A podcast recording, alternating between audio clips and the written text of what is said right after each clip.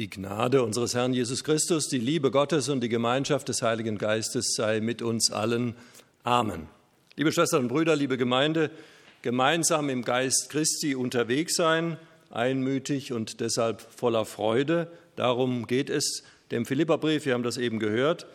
Wir werden uns heute und an den drei folgenden Abenden intensiv damit auseinandersetzen können und unsere Vorstellungen und Gedanken dazu ausführlich diskutieren können in Freude gemeinsam im Geist unterwegs zu sein, über alle Unterschiede, die, die es gibt zwischen uns hinweg, einmütig, voller Freude, stark im Geist Christi.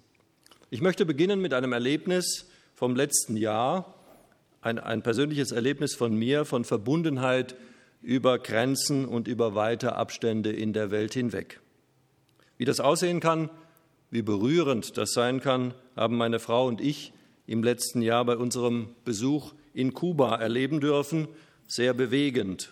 Unser zweiter Sohn ist dort für ein freiwilliges soziales Jahr, Auslandsjahr gewesen in der Ökumene.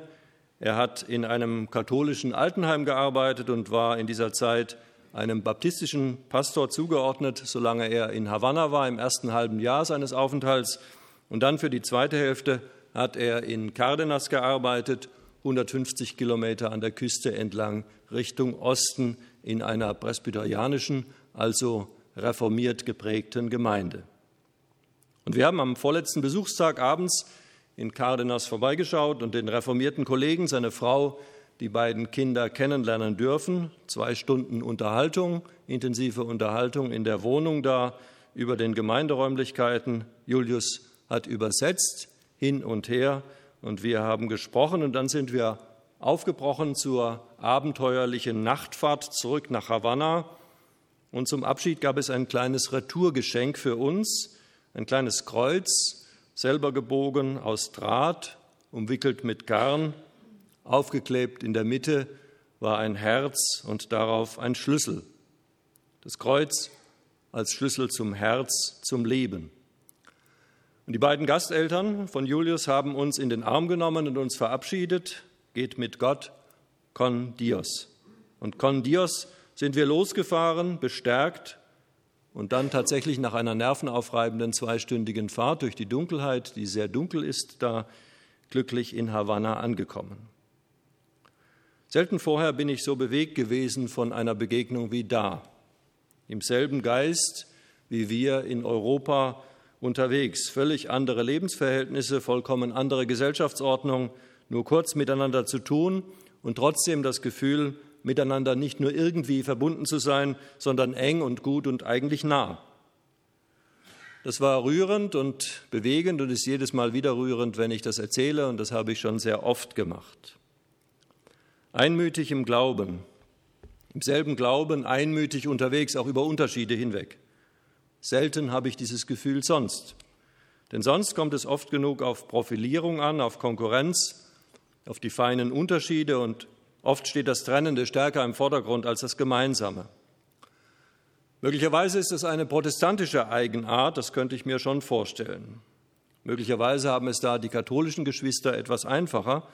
Vielleicht kann man sagen, dass wir Meister der vielen Unterschiede sind, aber keine Virtuosen der Gemeinsamkeit in Sachen Gemeinschaft, seltsam unbeholfen, so denke ich das manchmal, seltsam unbeholfen unterwegs.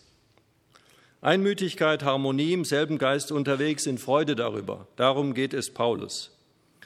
Dass die Einmütigkeit, die offenbar in Philippi schon sehr groß ist, dass sie erhalten bleibt und noch wächst. Er stachelt seine Leute dazu gerade an, geradezu an, er fordert sie da auf, nicht nachzulassen, er schreibt aus einer persönlich bedrängten Lage heraus. In Rom ist er inhaftiert, wahrscheinlich in einer Art Hausarrest, nicht in Kerkerhaft unterwegs, aber durchaus mit einem unklaren Ausgang. Die Bedrohung seines Lebens steht oben drüber. Letztlich ist es ja dann auch das Martyrium gewesen, womit diese Geschichte zu Ende gegangen ist. Und in dieser Lage wendet er sich an die Gemeinde in Philippi. Philippi, eine römische Kolonie im Norden Griechenlands, ist die erste Gemeinde, die Paulus in Europa gegründet hat. Das Christentum auf dem Weg nach Westen in die Hauptstadt der damaligen Welt. Paulus hat den Sprung gemacht von Kleinasien nach Europa, und dort schnell, wie es seine Art gewesen ist, diese Gemeinde gegründet. Die Gemeinde in Philippi macht ihm Freude, das merkt man im ganzen Brief. Es gibt keine großen Konflikte wie in Korinth oder anderswo. Er muss keine Auseinandersetzungen schlichten. Er muss sich selber nicht rechtfertigen für das, was er ist, für sein Apostolat oder für etwas anderes. Dank liegt in der Luft und eben die Aufforderung, am Ball zu bleiben und nicht nachzulassen in den eigenen geistlichen Qualitäten und Merkmalen. Und da gibt es durchaus die Metapher, das Bild des Wettkampfes. Tretet in den Wettkampf ein, nehmt das als Herausforderung an und versucht eure Kräfte dafür zu mobilisieren, dass ihr im geistlichen Leben, in der Einmütigkeit, deren Resultat ist das, dass ihr da nicht nachlasst. Es kommt darauf an, dass die Harmonie erhalten bleibt, dass es wirklich einmütig bleibt und weitergeht. Wie kommt Einmütigkeit zustande? Das ist jetzt das Spannende. Sie kommt nicht dadurch zustande, dass alle gleich sind, denn alle sind sowieso nicht gleich. Wir gehen davon aus, dass es in Philippi Sklaven und Freie gibt, wie überall sonst, auf allen gesellschaftlichen Ebenen. Das ist dann nochmal sehr verschieden unterteilt. Dass es römische Bürger gab, natürlich, sie privilegiert und andere, die diese Rechtsstellung nicht gehabt haben. Die Menschen sind damals alles andere als gleich gewesen, schon gar nicht gleich vor dem Gesetz, sondern sehr verschieden. Harmonie Einmütigkeit kann sich nicht durch die Gleichheit ergeben, sie ergibt sich anders. Das ist der Hauptgedanke. Einmütigkeit ergibt sich in gegenseitiger Unterordnung. Das ist der Hauptgedanke, den Paulus uns nahelegt. Und darum geht es mir jetzt auch, Ihnen das weiterzugeben und Ihnen das plausibel zu machen, dann auch im Blick auf den Christushymnus. In gegenseitiger Unterordnung, in Demut ergibt sich Einmütigkeit. Liebe, Agape, heißt das griechische Wort dafür, das kennen Sie, ist die bevorzugte Behandlung des anderen, nicht von mir selber, sondern des anderen. Ich gucke, was dem anderen dient und versuche das dann zu machen. Nicht ich bin im Mittelpunkt, sondern der andere oder die andere. Demut nennt Paulus diese Haltung. Ich ordne mich dem anderen unter. Wird diese Demut, diese Agape vom anderen aufgenommen und erwidert, dann ergibt sich daraus eine gegenseitige Zuordnung. Das macht die Einmütigkeit aus. Aus der gegenseitigen Unterordnung, ich ordne mich dir unter und du ordnest dich mir unter, daraus ergibt sich, wenn man das dann hochspielt auf 50, 100 oder 200 Personen, daraus ergibt sich Einmütigkeit. Einer trage des anderen Last, so werdet ihr das Gesetz Christi erfüllen. Sie kennen das, das Wort aus dem Galaterbrief, auch von Paulus, den viele Ehepaare sich zusprechen lassen, da ist es dann auf die Zweisamkeit bezogen, aber man kann das auch auf eine Gruppe, ist eigentlich auf eine Gruppe bezogen von mehreren Menschen. Einer trage des anderen Last. Es ist keine Gemeinschaft, wo alle von vornherein immer am selben Strang ziehen. Es ist keine Gemeinschaft, wo alle von vornherein dasselbe wollen. Die Gemeinschaft entsteht vielmehr immer wieder neu und muss neu entstehen. In Demut muss das Gleichgewicht immer wieder neu hergestellt werden, muss entstehen. Deshalb der Ernst, das braucht eine dauernde Übung. Deshalb ist Paulus so nachdrücklich darauf bedacht, dass es auch in Philippi, wo eigentlich die Grundlage schon gut ist, wo es überhaupt keine Zerstrittenheit gibt, dass es da gut weitergeht, weil es eben nicht von selber läuft. Wenn man mit Demut aufhört, bricht die Gemeinschaft auseinander. Einer ordnet sich dem anderen unter, das muss sozusagen dauernd geschehen. Wenn dies nur einseitig passiert, stellen Sie sich das vor, leben einige auf Kosten anderer. Einige geben nach, sind demütig, die anderen setzen sich durch. Und das geht natürlich nicht lange, dann fühlt man sich benachteiligt, die Gemeinschaft bricht auseinander. Nur wenn sich eine Gegenseitigkeit ergibt, entsteht eine echte Gemeinschaft in Einmütigkeit. Nur wenn man gegenseitig demütig ist und die Demut der anderen nicht ausnutzt, kommt es zur Einmütigkeit. Also die Harmonie muss sich immer wieder neu herstellen weil alle sich einander unterordnen und niemand auf der direkten Durchsetzung seines eigenen Willens, seiner eigenen Idee beharrt. Das ist anspruchsvoll. Sie spüren das. Das ist anspruchsvoll. Man muss immer gucken, was die anderen gerade brauchen, was mit den anderen los ist und auch mit einem selber. Gemeinschaft in Einmütigkeit, Freude an Gott und aneinander, das ist das Ziel und der Weg. das große Ziel für Paulus und für die Philipper. Und das ist auch das, was die Christengemeinden damals attraktiv gemacht hat in der Welt von damals. Denn die Menschen leben mit großen Unterschieden von Stand und Klasse. Eine Einheitlichkeit hat es in der Gesellschaft nicht gegeben, keine gemeinsamen Lebensverhältnisse, keine gemeinsame Art zu leben. Der Abstand zwischen den Ständen ist unvorstellbar für uns ausgesprochen riesig. Und wenn dann in einer Christengemeinde Einmütigkeit bestand, dann war das von vornherein spannend für die anderen, für Römer und Griechen, für Sklaven und Freie. Eine übergreifende Einheit von Menschen vor Gott ist da dann einmalig in der damaligen Gesellschaft sichtbar und spürbar geworden.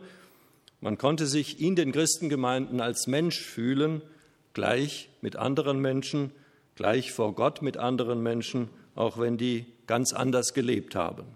Das ist neu gewesen und das ist attraktiv gewesen. Einer der Punkte, das ist einer der Punkte, die die christlichen Gemeinden damals ausgesprochen attraktiv haben werden lassen. Wie kommt die Einmütigkeit zustande? Wie werde ich demütig? Ist ja nun eine aufwendige Übung, immer an die anderen denken. Das ist so ganz einfach nicht, das kann man nicht sagen, aber man muss es ja dann irgendwie machen, muss dann funktionieren. Der andere muss es auch akzeptieren, dass es wirklich so ist und nicht ein eigener Vorteil auf den Umweg gespielt. Sie können sich das alles vorstellen. Paulus geht einen Schritt weiter. Er zeigt uns das Urbild der Demut. Dieses Urbild der Demut liegt in Christus und seinem Weg aus dem Himmel herunter, aus der Gemeinschaft von Gott herunter in unsere Lebensverhältnisse hinein und dann wieder im Grunde zurück zum Vater, was der Christus-Hymnus besingt. Das ist wahrscheinlich ein altes Lied, das Paulus hier zitiert, führt also im Grunde noch einmal einige Schritte näher an den geschichtlichen Jesus, an Jesus, wie er damals tatsächlich gewirkt hat, heran, vor die frühesten, hinter die frühesten Schriften des Paulus zurück. Der Hymnus besingt den Weg Jesu als einen Abstieg, Sie haben es gehört, aus himmlischen Höhen, als einen Verzicht auf alles, was mit Macht zu tun hat, was mit göttlicher Macht zu tun hat. Christus entäußerte sich selbst und nahm Knechtsgestalt an, heißt es bei Luther. Er verzichtet auf seine Machtausübung, so war es in der neuen Genfer Übersetzung zu hören. So wird er zum Menschen. Von Gott aus ist es eine Erniedrigung. Er verzichtet auf alles Göttliche, er erniedrigt sich und ward gehorsam bis zum Tod, ja zum, zum Tod am Kreuz. Bis in den Tod, ja für damalige Verhältnisse den schändlichen Tod am Kreuz, geht er seinen Weg des Gehorsams. Und weil es ein Weg des Gehorsams ist, er macht das, was der Vater von ihm will, wird Jesus, der sich erniedrigt hat, anschließend in der Auferstehung erhöht und Gott gleich gemacht, in Macht eingesetzt. Darum hat ihn auch Gott erhöht und hat ihm den Namen gegeben, der über allen Namen ist. Und die Knie derer beugen sich vor ihm, die ihn anbeten, und wir tun das genauso. Ein Weg, der aus dem Himmel, aus der Ferne des Himmels in die Tiefen der Menschlichkeit führt und Gott selber das Menschliche näher bringt, als es zuvor war. Ein Weg, der Göttliches und Menschliches zusammenbringt für immer. Kehrt Jesus zum Vater zurück, dem er gehorsam war, so bringt er im Grunde seine Erfahrungen von diesem Weg mit, seine Erfahrungen von den Menschen mit in den Himmel. So muss man sich das vorstellen. Nichts Menschliches ist Gott mehr fremd. Das ist der bleibende Gewinn dieser Geschichte. Es ist eine wechselseitige Anerkennung, die passiert. Jesus ordnet sich dem Gehorsam des Vaters unter. Der Vater nimmt diese Unterordnung an und erhöht den Sohn. Der Vater will nicht mehr Gott sein ohne diesen Weg.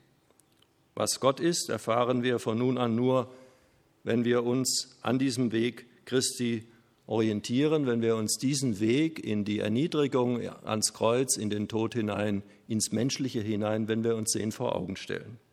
Der Höchste nimmt den Weg nach unten zu uns und hebt uns damit im Grunde auch insgesamt alle Menschen, alle Menschen, die sich damit verbinden lassen, hebt uns auf zu sich.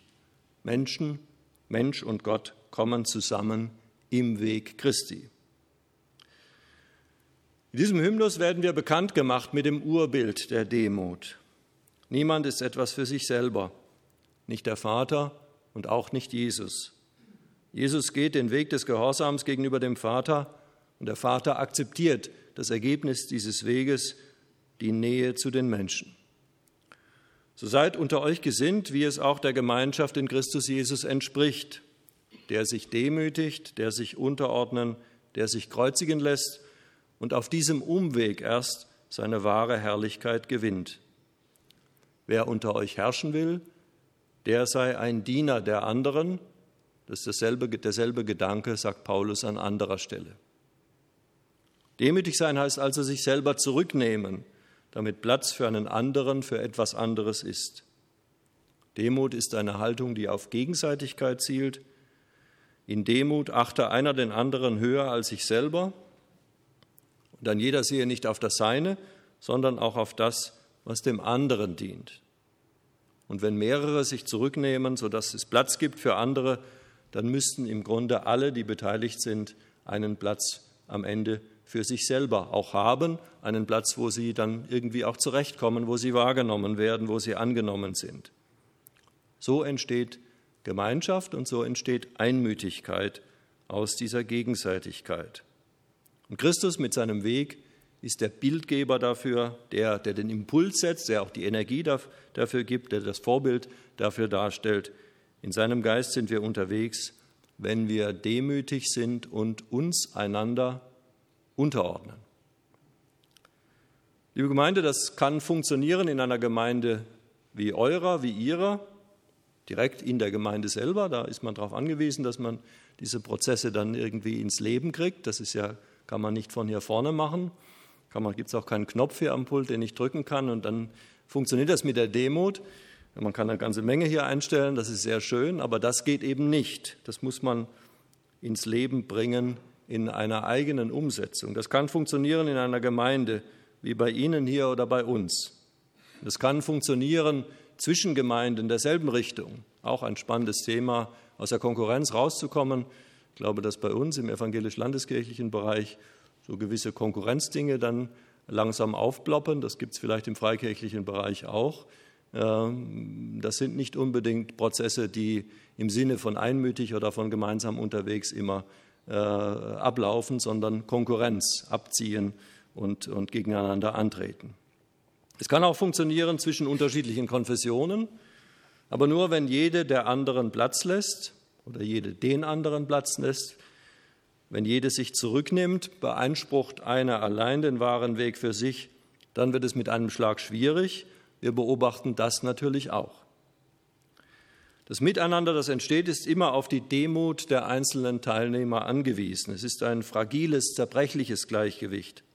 Sobald sich einer direkt durchsetzen will, sobald einer von sich behauptet, ich allein bin im Besitz der Wahrheit, zerstört er die Einmütigkeit und die Gemeinschaft fällt auseinander in einen Kampf der verschiedenen Interessen und Richtungen. Und weil das alles so zerbrechlich ist, deshalb setzt Paulus viel Nachdruck da rein. Ich bete darum, dass eure Liebe immer noch reicher werde an Erkenntnis und aller Erfahrung. Die sind schon sehr, sehr gut unterwegs. Er könnte auch Ruhe geben, aber wenn er Ruhe gibt, dann wird das mit der Demut wird das aufhören und dann funktioniert es eben nicht, wenn sich nicht alle daran bestmöglich beteiligen. Die ernsten Töne sind nicht zu überhören im Philipperbrief, in aller Freude. Er mahnt seine Leute und wir können das ganz direkt als eine Mahnung an uns hören, in der Demut nicht nachzulassen, uns immer wieder auf Christus hinzuorientieren und nicht in erster Linie die eigenen Sachen im Kopf zu haben und dann auch durchsetzen zu wollen. Der Zusammenhalt in Christus hat auch die Kraft, das ist ein Sondereffekt, biografischer Spezialeffekt, der Zusammenhalt in Christus, die, die Konzentration auf die anderen hat auch die Kraft, Paulus von sich selber wegzubringen. Das ist ganz faszinierend. Sein Leben ist in höchster Gefahr. Er steht im Grunde vor dem Märtyrertod. Wir wissen das, dass es kommt. Und doch denkt er an andere und schreibt ein Brief wie diesen Philipperbrief einfach, ich weiß nicht, ob ich das fertigbringen würde, wenn ich auf den Tod hin inhaftiert wäre, dass ich mich hinsetze und im Grunde an die Lage von einer Gemeinde, die ich vor längerer Zeit gegründet habe, zu denken, ob ich dann das von mir weg, von mir absehen könnte. Er hat Freude an den Philippern, Anderes ist ihm wichtig, nicht nur er selber. Stark bin ich, gerade wenn ich von mir absehe. Das ist eine große Stärke, die uns Paulus, in Paulus da entgegentritt. Con Dios, mit Gott unterwegs sein, in Christus leben.